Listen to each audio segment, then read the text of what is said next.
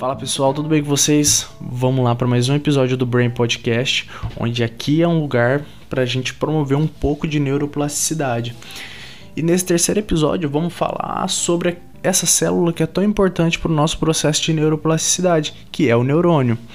E ele pode ser considerado uma unidade morfofuncional extremamente fundamental para o nosso sistema nervoso onde ela produz sinais elétricos de informações capazes de interpretar e codificar o que percebemos no mundo externo, no interior do nosso organismo e em tudo que sentimos e pensamos a partir da nossa atividade mental. Lembrando que, assim como toda célula, o neurônio possui uma característica bem semelhante às demais células do nosso corpo humano como uma membrana plasmática que envolve um citoplasma, contendo organelas que desempenham diferentes funções, onde um núcleo guarda aquele material genético, onde tem aquela mitocôndria que produz energia para um bom funcionamento celular, onde tem um retículo endoplasmático que tem uma, toda uma sistematização para ocorrer a síntese e armazenamento de substâncias que participam do, desse metabolismo celular. Aí você me fala, ah, mas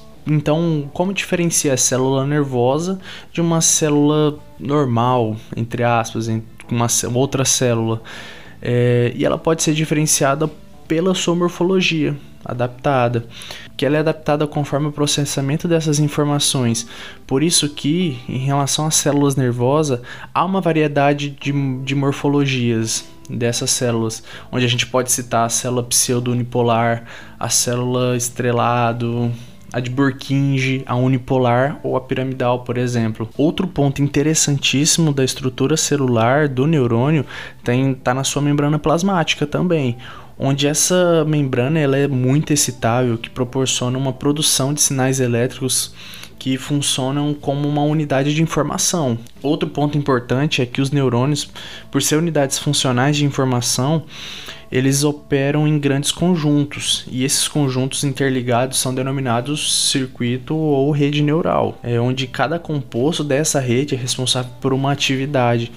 Então, o sistema nervoso, os neurônios, eles trabalham em total cooperação. E se sabe que cada neurônio possui um axônio onde é concentrada a saída de informações e para que ocorra essa, essa comunicação para muitos outros neurônios, essa comunicação de um neurônio para diversos outros só é possível porque na porção distal daquele axônio é, rodeado de bainha de mielina que vai fazer com que essa informação passa com uma extrema qualidade é, naquela, naquele terminal distal desse axônio tem vários tendõezinhos pequenininhos que possuem alguns botões que são chamados telodrendos, que eles se, eles se comunicam e que se ligam a dendritos geralmente de outras células, das células seguintes e assim consequentemente. O local de comunicação entre um terminal de uma fibra nervosa e geralmente um dendrito de uma segunda célula